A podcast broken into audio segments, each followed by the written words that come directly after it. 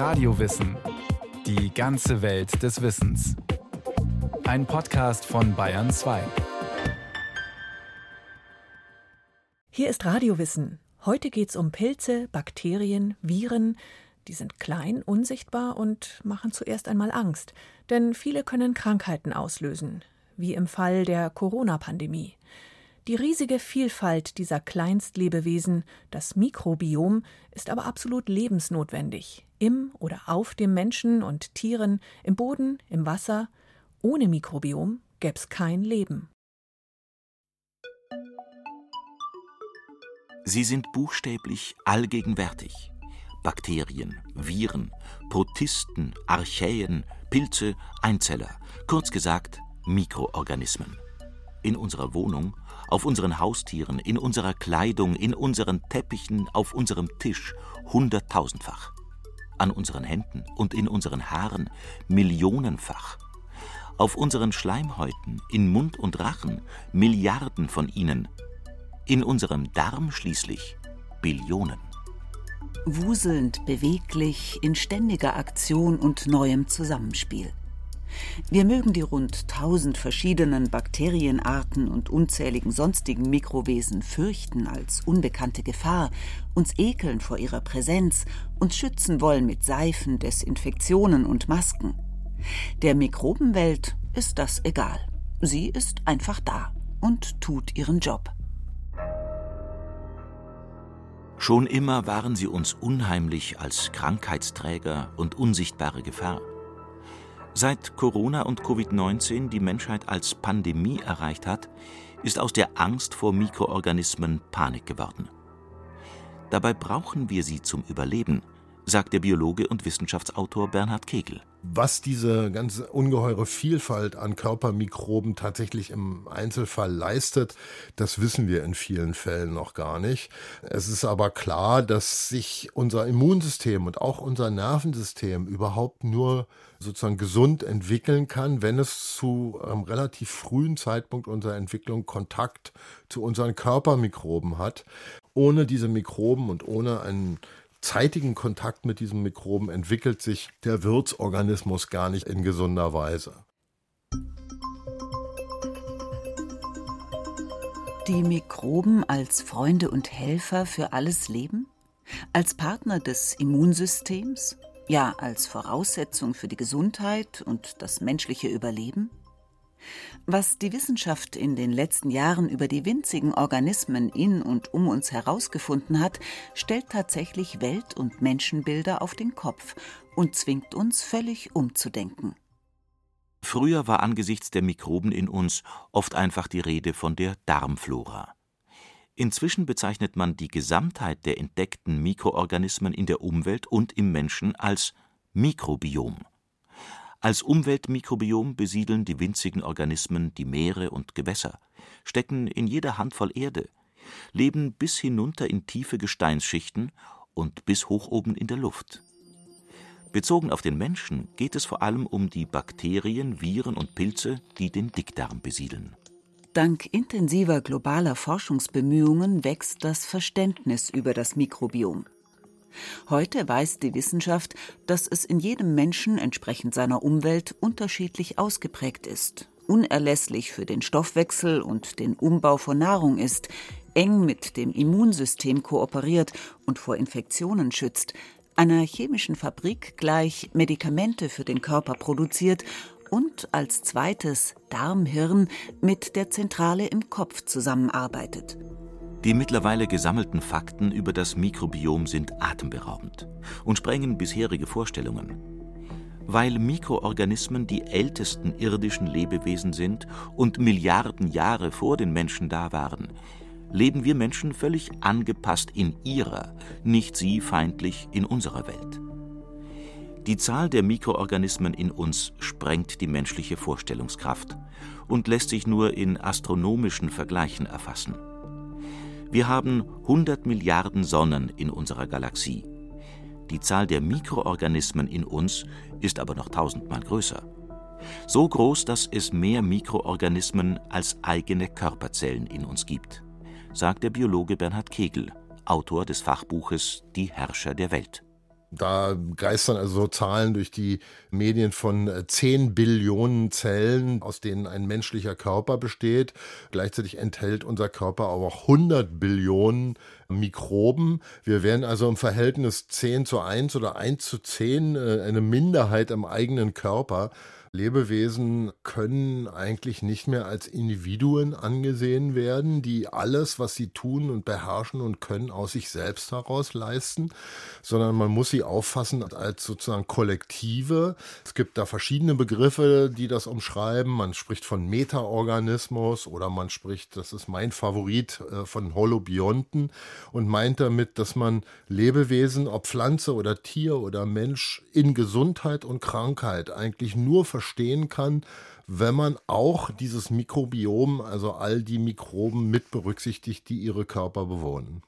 Hinzu kommen noch einmal zehnmal so viele Viren wie Bakterien, die als Vironom in uns noch kaum erforscht sind. In dieser relativ neuen Sicht aufs Leben gleicht der Mensch einem von winzigen, nur mikroskopisch sichtbaren Wesen dicht besiedelten Ökosystem das in seiner Gesamtheit völlig in das globale Mikrobiom eingebettet ist, erklärt die Medizinerin Barbara Stecker, die an der Münchner LMU daran arbeitet, Medizin durch isolierte Darmbakterien herstellen zu lassen also man hat auf der Haut natürlich eine geringere Dichte an Mikroorganismen und die Dichte der Mikroorganismen nimmt dann sozusagen vom Mund über den Gastrointestinaltrakt zu bis zum Kolon, ja, bis zum Dickdarm und da haben wir die höchste Dichte an Mikroorganismen. 10 hoch 12 Organismen pro Gramm hat man so ungefähr im Darm. Und dann gibt es auch Viren und ungefähr zehnmal mehr Viren als Bakterien tragen wir in uns. Zahlen und Dimensionen, die unsere Vorstellungskraft sprengen. Da kann man fast von einem inneren Universum sprechen, das sich im insgesamt eineinhalb Kilo schweren Mikrobiom im menschlichen Körper verbirgt. Diese existieren und wirken aber nicht wie lauter einzelne kleine Wesen in uns, sondern sie existieren in kooperativen Netzwerken, Symbiosen, Clustern und erfüllen für jeden menschlichen Wirt einmalige Aufgaben und Funktionen. Nicht nur die Vorstellungen von Lebewesen ändern sich da, auch die bisherige Definition des Individuums muss neu bestimmt werden, sagt der Arzt Matthias González Ivanov, der in Argentinien die Mikrobiomforschung prägt. Also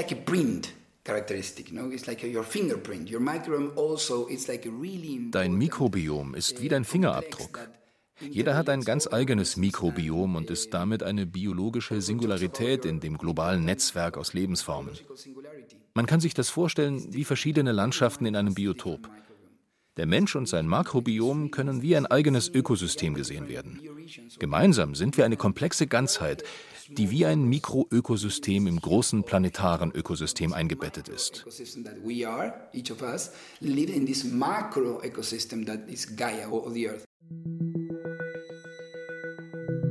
Wer sich ein paar Stunden in einem Raum aufhält, hinterlässt eine Wolke von mikroskopischen Organismen, die auf uns reisen wie Astronauten auf einem Raumschiff.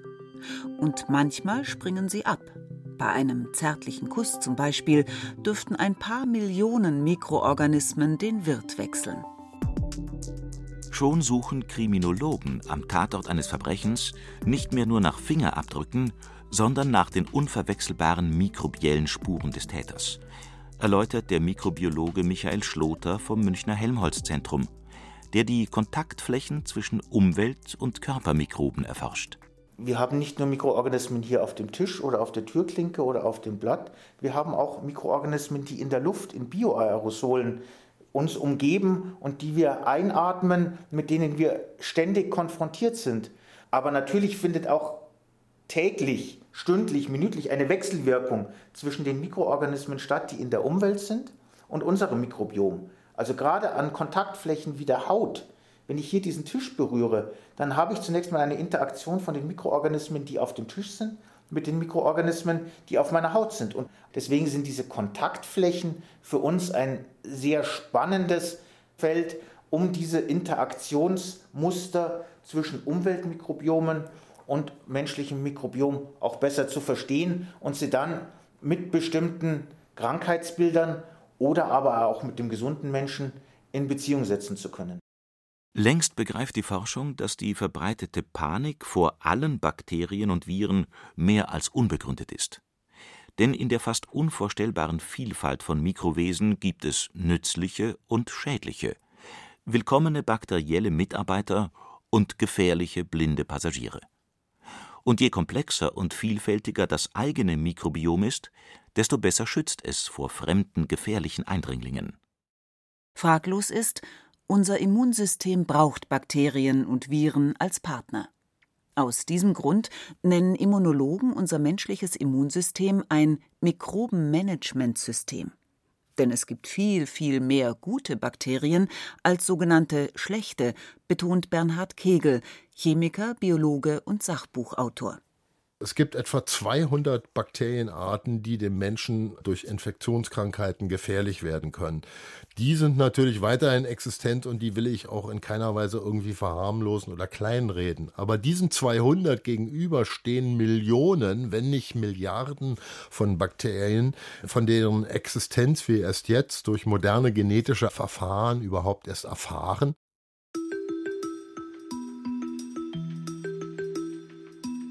Damit verschiebt sich ein ganzes Paradigma der Medizin. Aus dem bakteriellen Feind wird der kooperative Partner.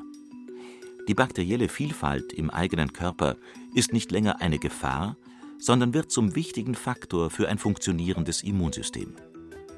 Statt wie bislang mit pharmazeutischen Chemiewaffen wie Antibiotika pauschal die angeblich feindlichen Bakterien anzugreifen und platt zu machen, geht es plötzlich darum, die so wichtige bakterielle Vielfalt in uns zu pflegen, wie einen wilden inneren Garten. Tatsächlich vergleichen Mikrobiologen das komplexe innere Ökosystem in unserem Dickdarm mit einem Regenwald, in dem Millionen Arten leben, kooperieren und ein gemeinsames großes Biotop formen. Je mehr Arten darin aussterben, desto weniger stabil und widerstandsfähig ist das Lebewesen Regenwald. Ebenso bei Menschen. Ein krankes Mikrobiom macht den Menschen krank, sagt der Wissenschaftler und Autor Bernhard Kegel. Bei den Menschen in den Industrienationen ist ja seit längerem ein Rückgang der Darmflora-Vielfalt zu beobachten. Das wird auch in Verbindung gebracht mit diversen Krankheiten, die wir so heute als Zivilisationskrankheiten bezeichnen.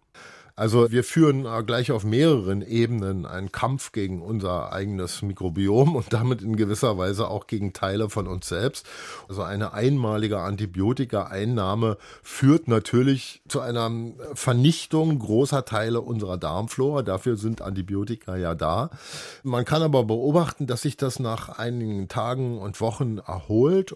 Kritisch wird es möglicherweise bei wiederholten Antibiotika-Einnahmen. Also wenn man immer wieder in Folge Folge Antibiotika einnimmt, dann könnte sich das tatsächlich auch niederschlagen in einem stark reduzierten Darmmikrobiom. Sicher ist bei manchen Infektionen die maßvolle Vergabe von Antibiotika unverzichtbar. Doch andererseits wird heute deutlich, ein krankes Mikrobiom macht den Menschen krank.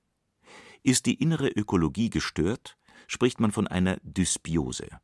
Ein stark gestörtes Mikrobiom gilt heute als Grund für entzündliche Darmkrankheiten wie Morbus Crohn und Colitis ulcerosa, wird aber auch mit zahlreichen anderen Krankheiten in Verbindung gebracht.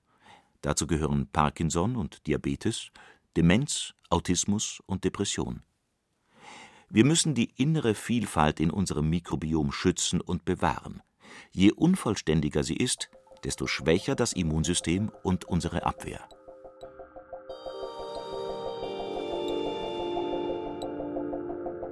Nicht zu vergessen, Mikroben haben auch außerhalb des menschlichen Körpers unendlich viele Funktionen, reinigen Wasser und Böden von Nitraten, schaffen Humus, sind Grundlage der Biodiversität.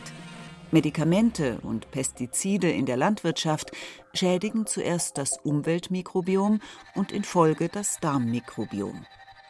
Beides darf eigentlich nicht getrennt wahrgenommen, sondern zusammengedacht werden. Das Mikrobiom ist nicht innen und außen isoliert, sondern eigentlich eine Kontaktfläche, erklärt der argentinische Forscher Matthias González Ivanov. It's not just the microbiome of our body, it's also outside. Es geht nicht nur um das Mikrobiom in uns, denn draußen ist auch eins. Man kann sich das vorstellen wie Schichten von Mikroorganismen und Umwelten, aus denen wir zusammengesetzt sind. Das hört nicht an unserer Haut auf. Es ist wie ein Plasma permanenten Wandels und Austauschs. Die Umwelt ist unser äußerer Kreislauf und wir haben einen inneren. Das Mikrobiom organisiert den Kontakt, ist das Interface zwischen dem Ökosystem draußen und drinnen. Wenn sie sich im Darm treffen, dann ist die Diversität riesig. Also sind wir eigentlich keine Individuen, wir sind Dividuen. Wir sind viele. Wir bestehen wie aus Schichten. Ein Bild mag helfen. Mikroben wandern vom Gemüsegarten und den Wühlmäusen darin zu uns. Vom Baum, an dem sich das Pferd reibt und auf den die Katze klettert, zu uns. Über den Salat und die Milch in uns. Alle Lebensformen in einer gemeinsamen Umwelt sind durch Mikrobiome verbunden, gleichen sich an und aus. Vielleicht ist es zu verstehen als ein uralter Informationsaustausch, der allgegenwärtig passiert. Wir leben in dem Umweltmikrobiom wie ein Fisch im Wasser. In diesem großen Netzwerk von Leben verändert sich auch die Vorstellung von Gesundheit. Michael Schloter, Mikrobiologe am Münchner Helmholtz-Institut, erforscht die mikrobiellen Zusammenhänge zwischen der körpereigenen und der natürlichen Ökologie. Er will gar nicht mehr trennen zwischen menschlicher Gesundheit und einer gesunden Umwelt, denn beides muss zusammen gesehen werden. Wir haben in der Wissenschaft diesen sogenannten Begriff One Health geprägt. Dieser Begriff bedeutet, dass in einer gesunden Umwelt gesunde Menschen leben und umgekehrt. Und eine ganz wichtige Komponente dieses One Health Konzepts sind Mikrobiome. Mikrobiome, die in der Umwelt vorkommen, die mit dem Menschen interagieren und die dazu führen, dass der Mensch entweder gesund oder krank ist. Und das ist, glaube ich, etwas ganz Wichtiges, dass man Ökosysteme, und den Menschen würde ich jetzt auch als ein Ökosystem bezeichnen, nicht getrennt voneinander betrachten kann, dass Ökosysteme immer mit interagieren. Das Tier interagiert mit der Natur, der Mensch interagiert mit der Natur, die Pflanzen interagieren in ihrer Natur und das alles zusammen führt dann eben zu hochkomplexen Netzwerken, die voneinander nicht zu trennen sind. Und deswegen ist es so wichtig, dass wir diese Interaktionen versuchen besser zu verstehen, um dann eben auch einerseits im Sinne der Vorsorge in der Natur bestimmte Veränderungen durchzuführen, andererseits aber auch versuchen therapeutisch Krankheitsbilder zu bekämpfen, indem wir eben ganz gezielt Mikrobiome verändern, um eben diese hohe Diversität wiederherzustellen.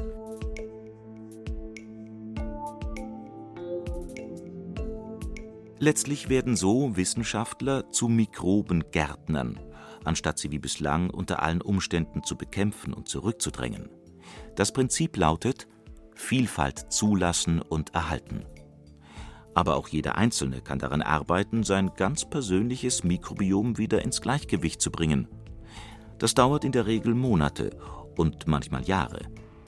Die Alternativmedizin empfiehlt Probiotika, getrocknete Bakterienkulturen, um einen kranken Dickdarm zu unterstützen.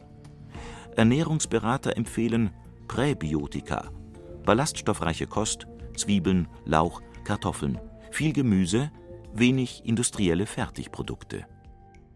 Die amerikanische Gastroenterologin und Mikrobiom-Spezialistin Robin Chutkin hat einen Lebensstil, der dem Mikrobiom gut tut, auf eine griffige Formel verdichtet. Live dirty, eat clean. Leb schmutzig soll heißen, Schluss mit dem Hygienewahn und sterilen Wohnwelten, ruhig mit ein bisschen mehr Bakterien leben. Und ess sauber heißt frische Bionahrung aus gesunden Böden. Das hält das Mikrobiom und seinen Wirt, den Menschen, gleichermaßen fit. Wer Nahrungsmittel wie Kohl schon vor dem Essen zu Sauerkraut fermentiert, entlastet seinen Darm und gibt dem Mikrobiom ein Leckerli. Was prinzipiell empfohlen wird, um das Mikrobiom zu unterstützen, ist möglichst wenig Junkfood, sagt die Biologin Barbara Stecker, die an der Ludwig-Maximilians-Universität in München das Mikrobiom erforscht. Was man tatsächlich durch vergleichende Studien erkannt hat, dass beispielsweise eine ursprüngliche Diät aus mehr Rohkost und ähm, weniger industriell verarbeiteten Produkten die Komplexität des Mikrobioms erhält, währenddessen so eine Burger-Diät letztendlich zu einem Verlust von bestimmten Bakterien führt, die zum Beispiel komplexe Zuckerstrukturen, komplexe Polysaccharide abbauen können.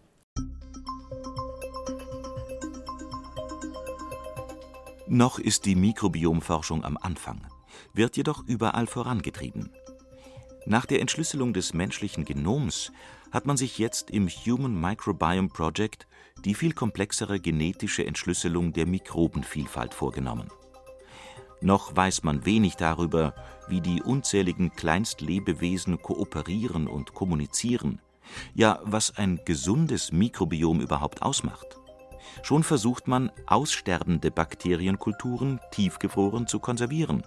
Denn sicher ist, sie alle sind wertvoll für die Medizin der Zukunft. Noch sind mehr Fragen offen als beantwortet.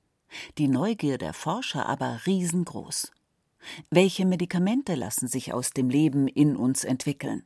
Was können wir lernen vom Mikrobenmanagement des Immunsystems? Ja, wie müssen wir Evolution neu verstehen, wenn nicht ein Individuum sich verändert, sondern immer ganze Superorganismen, Holobionten und Ökosysteme? Sicher ist nur, seitdem wir mit immer feineren Methoden ins Allerkleinste schauen können, ist die Sicht aufs Leben eine ganz neue geworden. Nicht wir Riesen beherrschen die Welt, die Show schmeißen die Allerkleinsten.